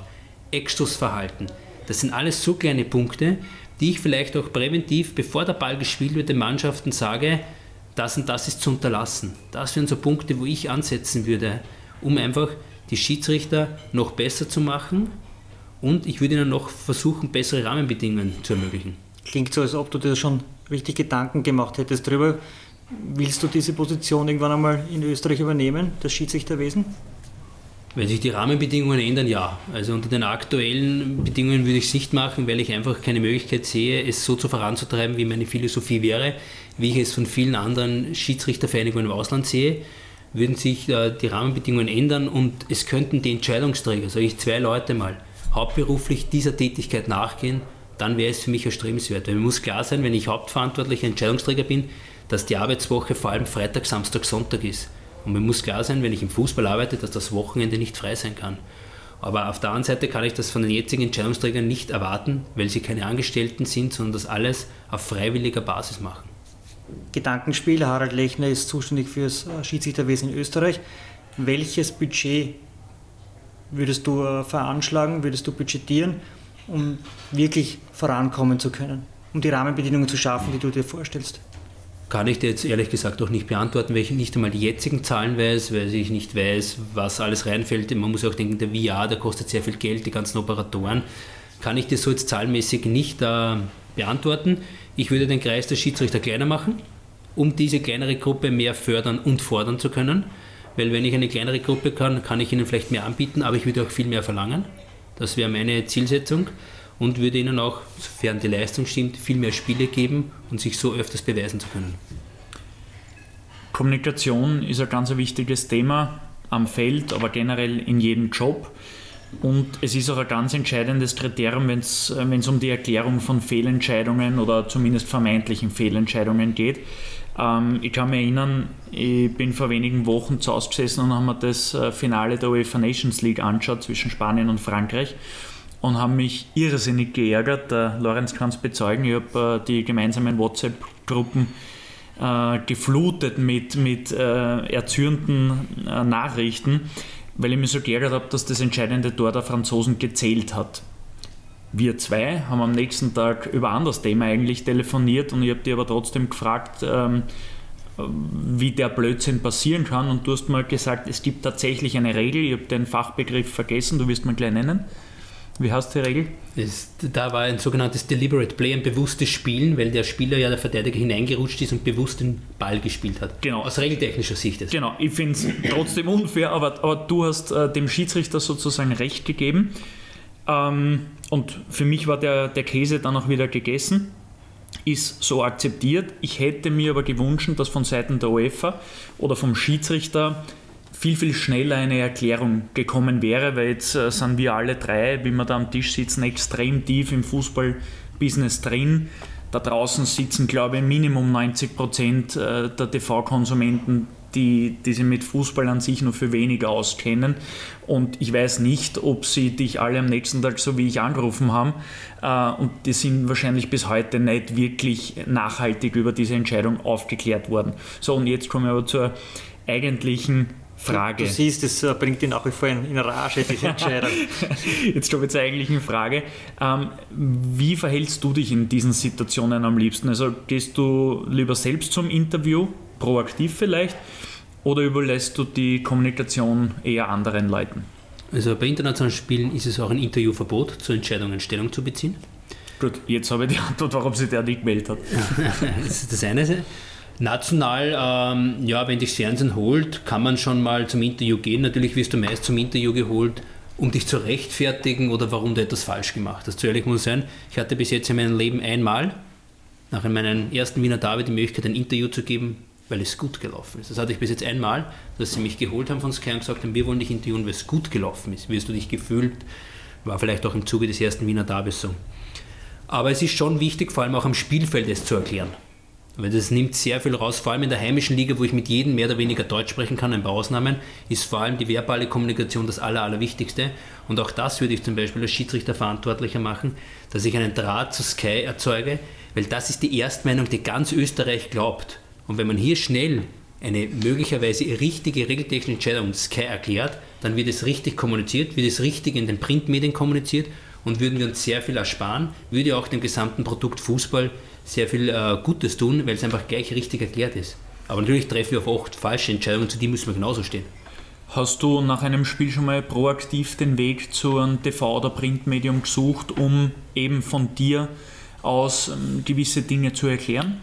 Nicht proaktiv vor der Kamera, es hat mich vielleicht der Field Reporter gefragt und habe es ihm dann erklärt und es wurde dann, äh, sage ich mal, in der Zusammenfassung richtig erklärt, das schon. Aber dass ich proaktiv vor die Kamera trete, das habe ich noch nie eingefordert. Hm, äh, Finde ich gar nicht einfordern. Ja, das kann ja doch auch in der Zukunft einfach ein fixer Bestandteil der ähm, TV-Übertragung sein. Nicht in jedem Spiel, aber in, zumindest in den meisten. Und mittlerweile gibt es halt in sehr vielen Spielen auch kritische Entscheidungen. Das Spiel wird immer schneller, immer intensiver. Dadurch ist es äh, zwangsläufig so, dass es einfach immer wieder was zu diskutieren gibt. Ich meine, schau dir die NFL an, American Football die arbeiten dort mit, glaube ich, fast 100 Kameras, eben auch zum Videobeweis und die diskutieren auch in jedem Spiel, in jeder Woche, weil es einfach so, sorry für den Ausdruck, aber arschknapp überall hergeht. Also ich, ich finde das gar nicht einfordernd. Ähm, ich finde das sogar ein belebendes Element. Müsste aber ruckzuck gehen, damit das in der Zusammenfassung ist, weil nach dem Live-Spiel kommt das sofort an die Zusammenfassung, dass auch dieser Kommentator wenn sich auch jetzt jemand dann äh, später on demand die Zusammenfassung nochmal ansieht, auch dort den richtigen Kommentar schon dazu hat, weil was bringt vielleicht nachher die Richtigstellung des Schiedsrichters, wenn es vorher in der Zusammenfassung schon falsch erklärt wird. Also es müsste ruckzuck gehen. Mein Ansatz wäre, es müsste eine, eine Kommunikationsstelle in Österreich zum TV-Partner geben, wo ruckzuck reagiert wird und gesagt wird, ob es regeltechnisch korrekt war oder auch wenn man mal falsch gelegen ist der Job des Schiedsrichters, das haben wir jetzt schon äh, mehrfach gehört, ist äh, sehr, sehr undankbar eigentlich. Gewinnen kannst selten etwas. Oft bist du eher der, äh, der angefeindet wird. Wirst du gelernt, mit Kritik umzugehen, vor allem auch Kritik, die unter der Gürtellinie passiert. Weil Kritik an sich ist ja okay, ich glaube, damit können wir alle recht gut umgehen.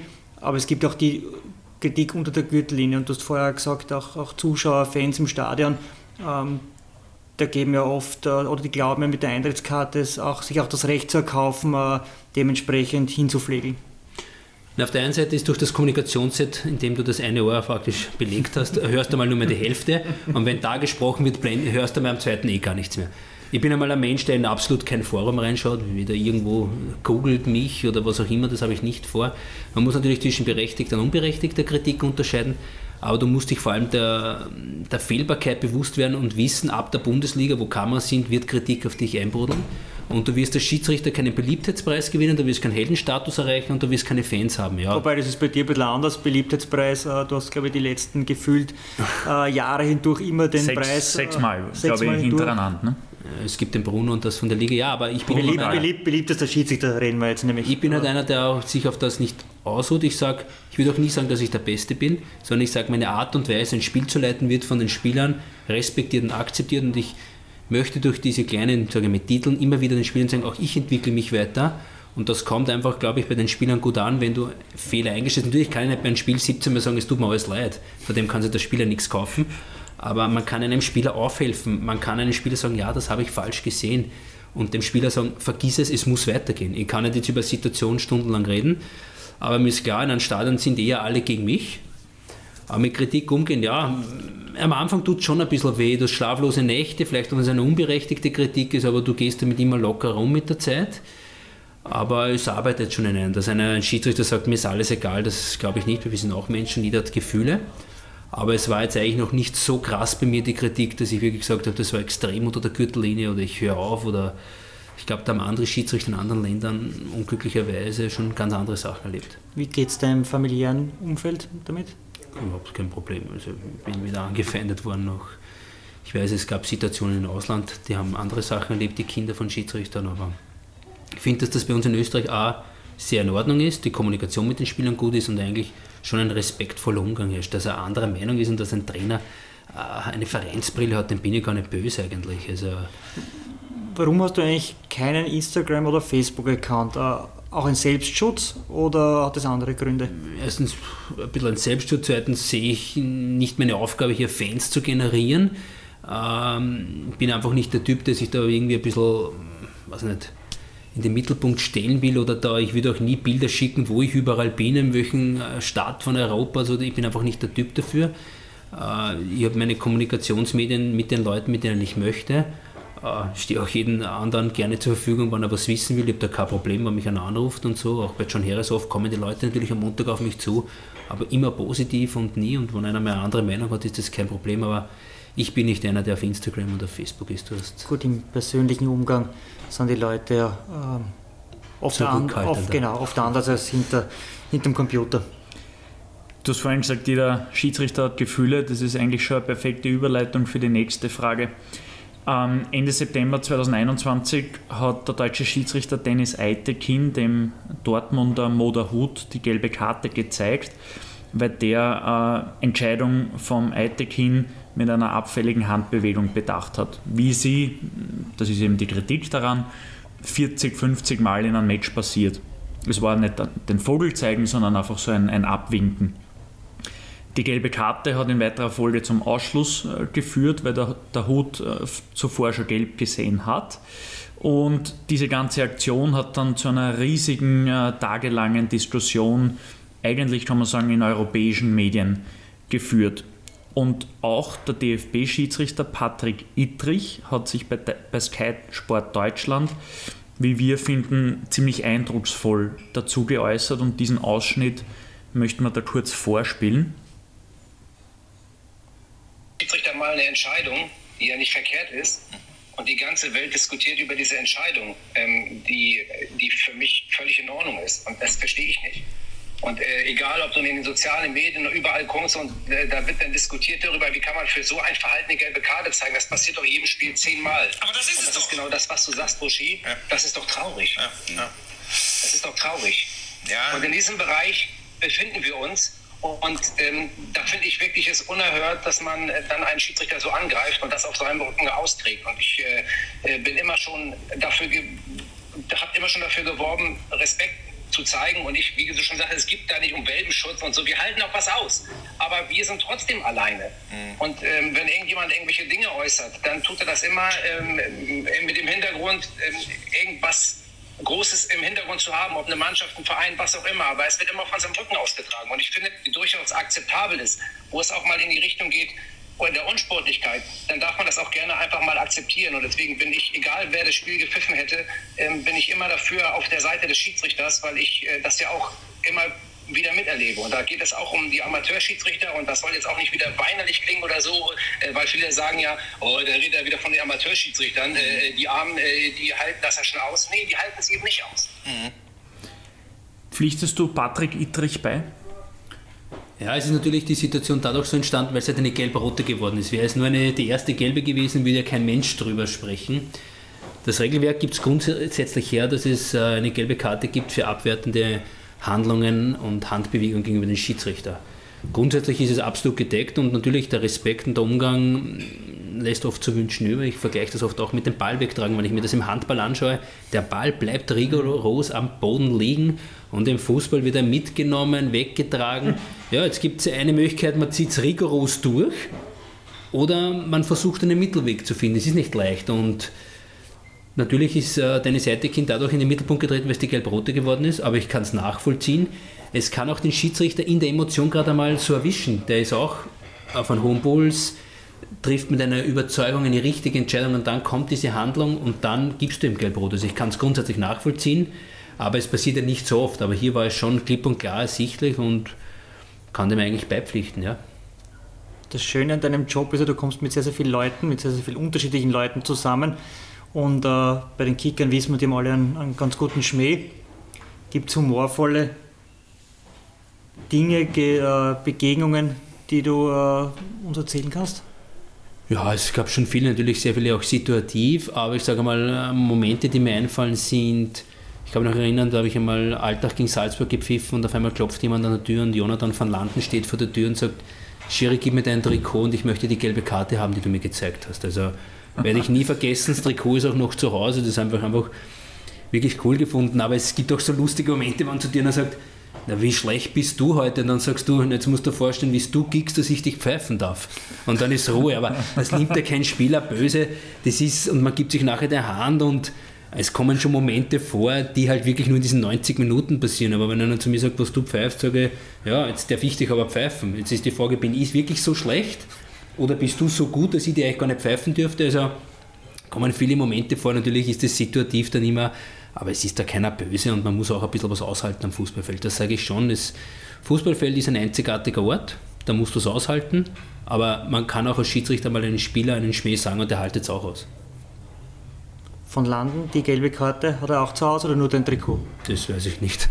Ob sie auch noch beides besiegt Aber du hast ihm beides gegeben? Ich habe ihm beides gegeben und habe das einfach eine coole Aktion von ihm gefunden und ja, Jetzt hätte ich auch eine Frage. Unsere Gäste bringen ab und zu etwas mit, was wir dann äh, unter den Hörern verlosen dürfen. Äh, das nächste Wiener Derby, das du pfeifst. Ja. Die gelbe Karte von dem Spiel bekommen wir zur Verlosung? Gerne, kannst du auch mehr haben, kannst du auch das Trikot haben und die rote Karte. Gut, wir nehmen zehn gelbe und zwei rote. Habe, Hoffentlich nicht von dem Spiel. Aber gerne, wenn du. Da kommen wir, kommen wir gerne darauf zurück und äh, an die Hörer. Äh, es gibt dann ein Gewinnspiel dazu. Die gelbe Karte gerne. vom Wiener David. Mit einer Signatur mit der von Unterschrift des Spielers oder mit der, der Unterschrift, hat. Die Alles Liebe. Danke. Harald, wir kommen zur Kategorie Tipps, Tricks und Trends. Erste Frage an dich. Welche Entwicklung wird das Schiedsrichterwesen in den kommenden fünf Jahren besonders prägen? Es wird, glaube ich, technisch sehr viel dazukommen. Es ist auch jetzt schon im Test äh, der VR Lite. Zum Beispiel Polen ist hier ein Vorreiterland. Das heißt, du hast in einer kleineren Liga, wo vielleicht nur gestreamt wird, fixe Kamera positioniert auf den Stadien und kannst auch hier mit Hilfe des VR Eingriffe ermöglichen. Das heißt, sagen wir, es sind fixe Kameras, äh, so wie das System vom Herrn Schmidt sind fix unter dem Standdach. Und Schmidt, vielleicht erklärst du kurz, das ist glaube ich nicht, nicht jedem äh, Also ein, ein, ein, digitales Kamerasystem, wo die Kamera kennt, äh, wo ist gerade der Ball, wo befindet sich das Spielgeschehen und diese Kamera wird aktiv und zeigt das Bild. Genau, das, das ist das Kamerasystem von Roland Schmidt RS Digital. Digital genau. Ja. Und das wird jetzt schon in Polen getestet. Da gibt es einen VR draußen, fixe Kameras auf den Dächern und was ein klarer und offensichtlicher Fehler ist, wird aufgedeckt.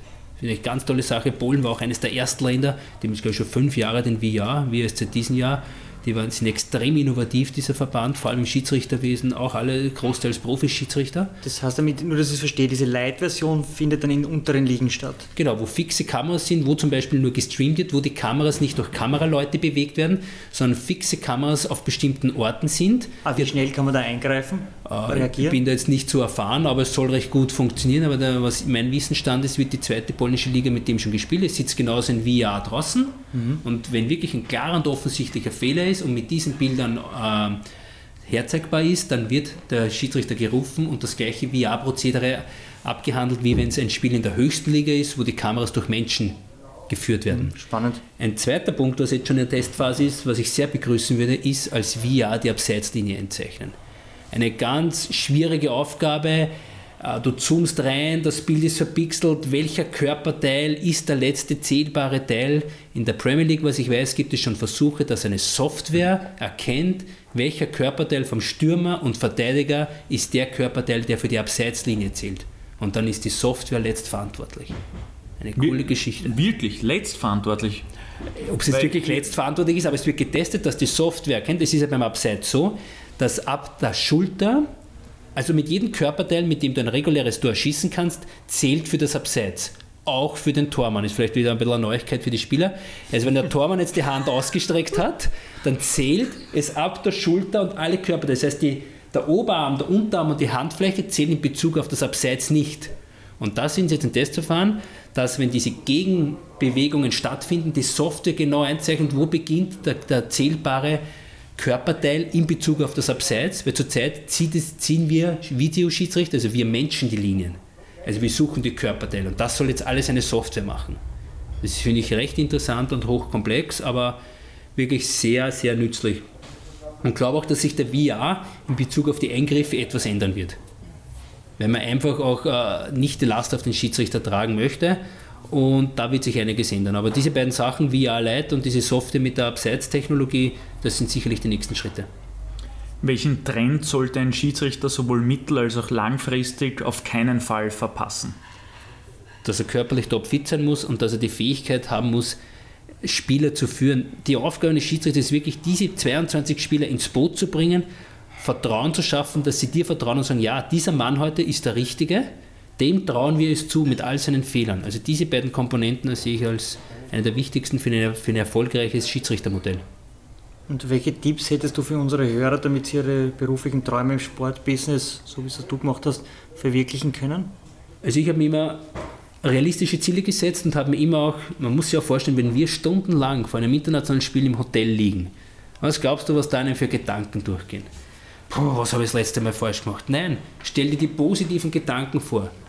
Es hat einen Grund, warum ich heute bei dem Spiel X als Schiedsrichter besetzt bin. Und da versuche ich, mir die positiven Momente herauszunehmen, welche Entscheidungen habe ich richtig getroffen, in welcher Gefühlslage war ich. Das sind für mich die Momente, die mich im Sport weitergebracht haben, um mir Ziele zu setzen und zu sagen, es ist ein Grund, warum wir dieses Spiel haben.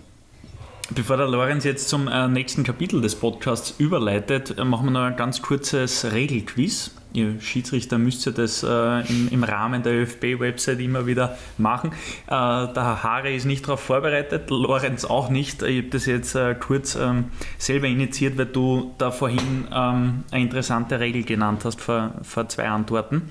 Und zwar ist mir ein Erlebnis aus meiner Jugend wieder eingefallen und ich habe nicht verstanden, warum es diese Regel gibt, beziehungsweise warum die Entscheidung so getroffen wird. Wenn mein Team Einwurf hat und ich buxiere den durch den Einwurf ins eigene Tor, was folgt dann? Was dann folgt? Ins eigene Tor? Du bist der Tormann, der es reinbuxiert hat. Nein, ich bin ja, also Feldspieler, Feldspieler, der Goalie schlaft ja. und der Ball geht ins eigene ja, das Tor. Tor zählt nicht. Ja, und was ist die Folge? Wie geht's weiter? Mit Eckstoß. Völlig richtig. Eckstoß für die gegnerische Mannschaft. Aber es ist vielleicht und ich war damals, also mir hat es nicht betroffen, es hat dann den Gegner betroffen, aber ich war schwer perplex, dass wir nicht einzeln in Führung gegangen sind. Ja, aber du wirst jetzt lachen, wenn du jetzt einen Freistoß angenommen, ein, du hast einen Freistoß für deine Mannschaft als Verteidiger, der Tormann wurde vorher gefault, du stehst sieben Meter vom Tor und schießt den Ball direkt ins eigene Tor, ist es auch kein Eigentor, ist es auch Eckstoß. Ein direkter Freistoß okay. ins eigene Tor zu schießen, ist die Spielfortsetzung Eckstoß.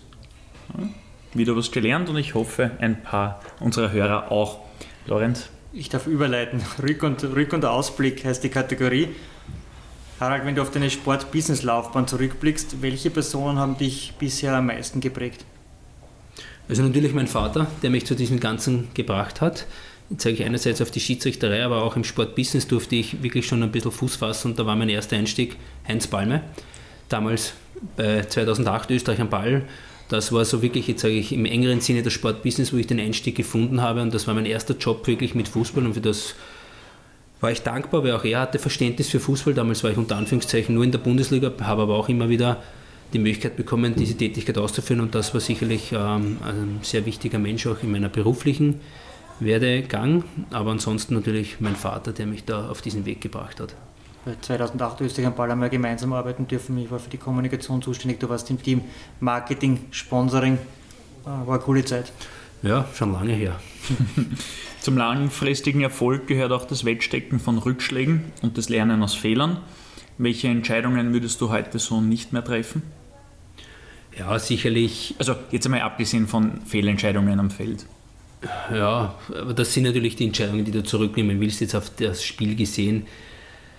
Äh, das, was mir persönlich am meisten leid getan hat, wo ich dabei war, da geht es jetzt gar nicht um die Fehlentscheidung, war, ich war Schiedsrichter bei dem Foul an Edi Gustafsson damals und habe nicht die rote Karte dem Spieler gezeigt. Jetzt kann man natürlich sagen, wegen dem wäre die Verletzung von Eddie nicht anders geworden. Vielleicht erzähl kurz die Geschichte, äh, was da passiert ist. Ich glaube, das ist auch schon relativ lang her, nämlich. Es ist schon sehr lange her, 2010, es war Lask gegen Salzburg und ähm, es war ein Abschlag von Eddie mit dem Fuß, der Ball war im Spiel und der Lask-Spieler ist zu spät gekommen. Ich habe mich mit dem Gesicht schon mitgedreht, äh, mit dem Ball natürlich mit und der Spieler hat den Eddie so gefolgt, dass er einen Schien- und Wadenbeinbruch hatte.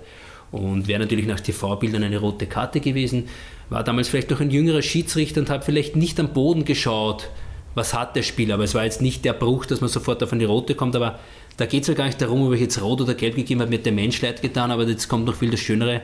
Wie es das Leben will, war ich der erste Schiedsrichter, der das Comeback von Eddie Gustafsson gepfiffen mhm. hat. Und er kommt beim Aufwärmen zu mir und sagt, Lechner, du bist nicht schuld gewesen. Und das rechne ich ihm so hoch an, diesen Eddie, und ich habe auch nachher noch einmal getroffen, er ist jetzt, glaube ich, auch in der Akademie zuständig bei Red Bull, aber das war einfach eine Aktion von ihm, wo er gesagt hat, du bist an dem nicht schuld. Ja, du hast dir vielleicht die falsche Karte gegeben, aber du hättest nichts an der Verletzung ändern können und das rechne ich ihm sehr hoch an. Und gibt es Entscheidungen, auf, du, auf die du besonders stolz bist? kann ich mich jetzt so im Detail gar nicht erinnern. Stolz war ich auf mich zum Beispiel, was immer wichtig ist, ein Schiedsrichter, dass mir zum Beispiel das Cupfinale damals Sturm gegen Salzburg, wo Sturm in der Nachspielzeit gewonnen hat, dass du hier keinen Fehler machst. Und stolz war ich, dass auch bei Wartens gegen Admira keine Fehlentscheidung getroffen wird. Das sind Knockout-Spiele, wo du einfach nicht in den Mittelpunkt drücken willst. Das waren die zwei Punkte, wo ich sage, ja, da haben wir als Team eine gute Leistung erbracht und äh, auf das bin ich stolz. Normalerweise würde die nächste Frage lauten, wo siehst du dich in fünf Jahren? Bei dir da mal ein bisschen schummeln, weil du kurz vor 40 bist. Jetzt wissen wir, mit 45 musst du als FIFA-Schiedsrichter... Nein, Also die, die Hörer können es jetzt nicht sehen, aber Harald Lechner schüttelt vehement seinen Kopf. Die Regel, die Regel gibt es nicht mehr, es ist irgendwie widrig gewesen. Grundsätzlich gibt es kein Alterslimit mehr am Papier. Die Deutschen haben noch eins, wir haben aktuell keines. Ah, okay, Na, dann habe ich mich irreführen lassen von der aktuellen Diskussion, die in Deutschland genau, herrscht. Genau, die haben 7 oder 48, genau. aber theoretisch international und national in Österreich gibt es keine Da gibt es ja den Schiedsrichter, eh, den, mir fällt der Name jetzt nicht danke Manuel Gräfe, ähm, sehr erfolgreich auch über, über viele Jahre und fast schon Jahrzehnte, der ziemlich verärgert ist, dass es diese Altersbeschränkung gibt. Sind die Deutschen schuld, dass es die Frage falsch gestellt hast, oder? Äh, unter anderem und meine äh, wirklich schlechte Recherche bei, der, bei dieser Frage, wir machen die Frage wie geplant, wo siehst du dich in fünf Jahren? Kann ich noch nicht so hundertprozentig beantworten. Natürlich das Internationale mit unseren aktuellen Rahmenbedingungen, dieses Level zu halten, wo ich jetzt bin im Top 2, ist halt mit dem Alter schon sehr fordernd. Also da mitzuhalten, du als einziger Amateur im internationalen Europa League mitlaufen zu können mit 22 Vollprofis, das geht schon sehr an die Grenzen und äh, da musst du halt für dich selbst dann einmal die Entscheidung treffen, wann ist der richtige Moment. War jetzt auch mit mit äh, Dr. Felix Brüch, der dieses Jahr seine internationale Karriere beendet, der einfach sagt, ja, ich will nicht mehr, ich habe alles erreicht, ich will mich auch diesen ganzen Druck nicht mehr aussetzen, aber es gibt dann noch, er sagt auch, er pfeift in Deutschland weiter.